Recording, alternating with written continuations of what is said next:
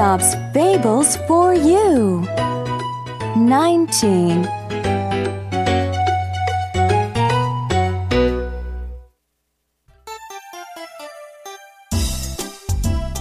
The Golden Axe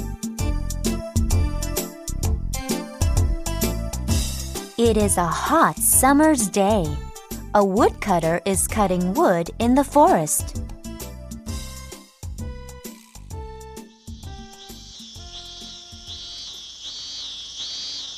It is very hot today. Whew. But I must cut more wood. My mother is very sick. I must buy her some medicine. The woodcutter is busy cutting wood. Suddenly, his axe slips from his hands and goes flying into a nearby pond. Oh no! My axe fell into the pond. That was my only axe. I still have to cut more wood. What shall I do? My poor mother. The woodcutter sits near the pond and just stares into the water. Then he starts to cry.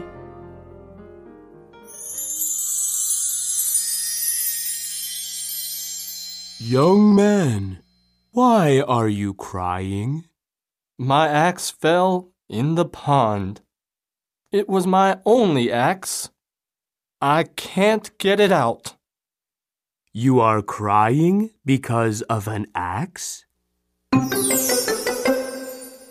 No, I am crying because of my poor mother. I have to cut a lot of wood to buy my mother's medicine. But without my axe, I can't cut any wood. Hmm. Well then, I shall find your axe. Just wait here.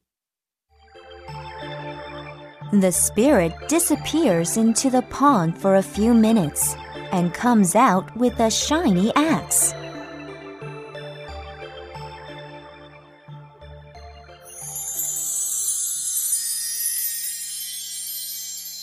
Is this your axe? No, sir. That is not my axe. That axe is made of gold. Are you sure? Look again. Yes, I am very sure. That is not my axe. Wait again. I will be back. The spirit disappears into the pond again and comes back with another axe. Is this your axe? No, no. That is not my axe either. That is a silver axe.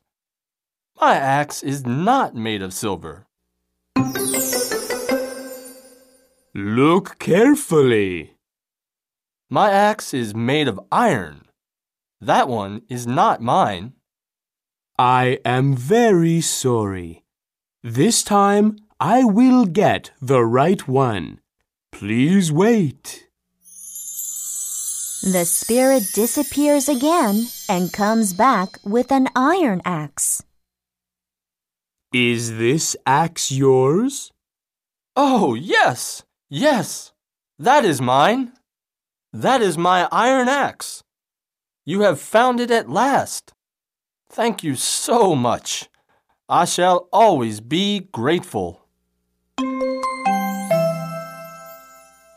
Hmm. You are an honest man and a devoted son. I shall give you all three axes.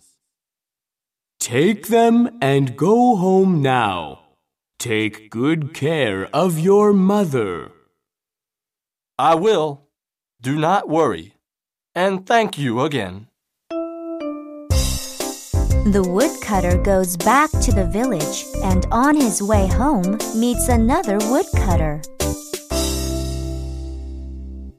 Hello there. Hello.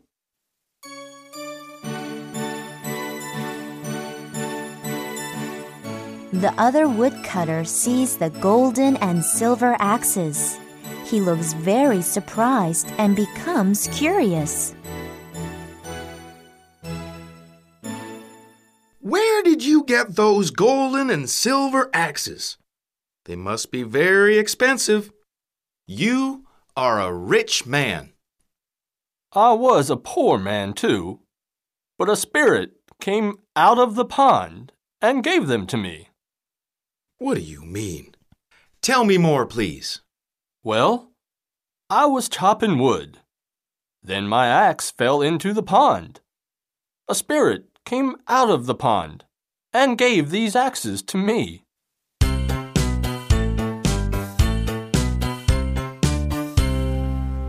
Where is that pond?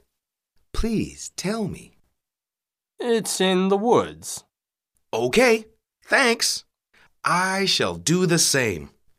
I don't think that is a good idea. But good luck.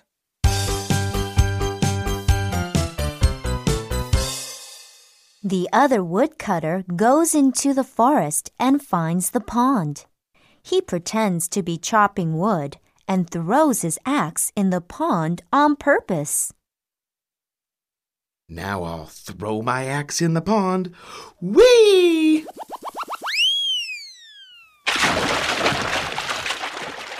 Spirit appears. Did you drop an axe in my pond? Yes, I did.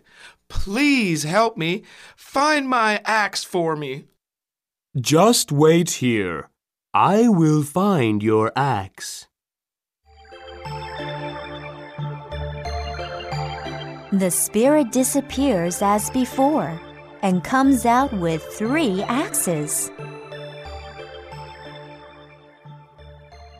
Is this golden axe yours? Oh, yes, that is mine. Thank you for finding it. Please give it to me now. Are you sure? Look again. Of course I am. Sure. That is my axe. The spirit shows him another axe. Then how about this axe? Is this silver axe yours too? Oh my goodness! That is also my axe. Give it to me. The silver axe is yours?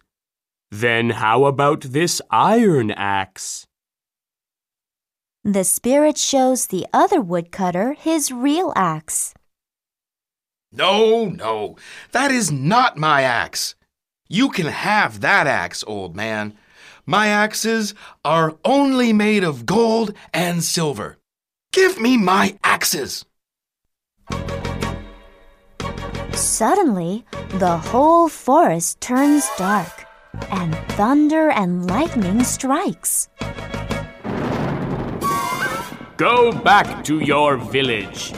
You are a greedy man and also a terrible liar. Go home now before you are punished. Oh, no! Please forgive me. At least give back my iron axe.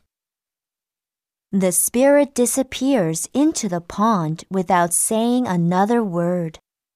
I won't be greedy again. Please come back. Give me back my iron axe. The other woodcutter kept pleading, but the spirit didn't come back.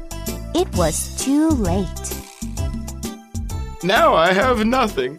What shall I do?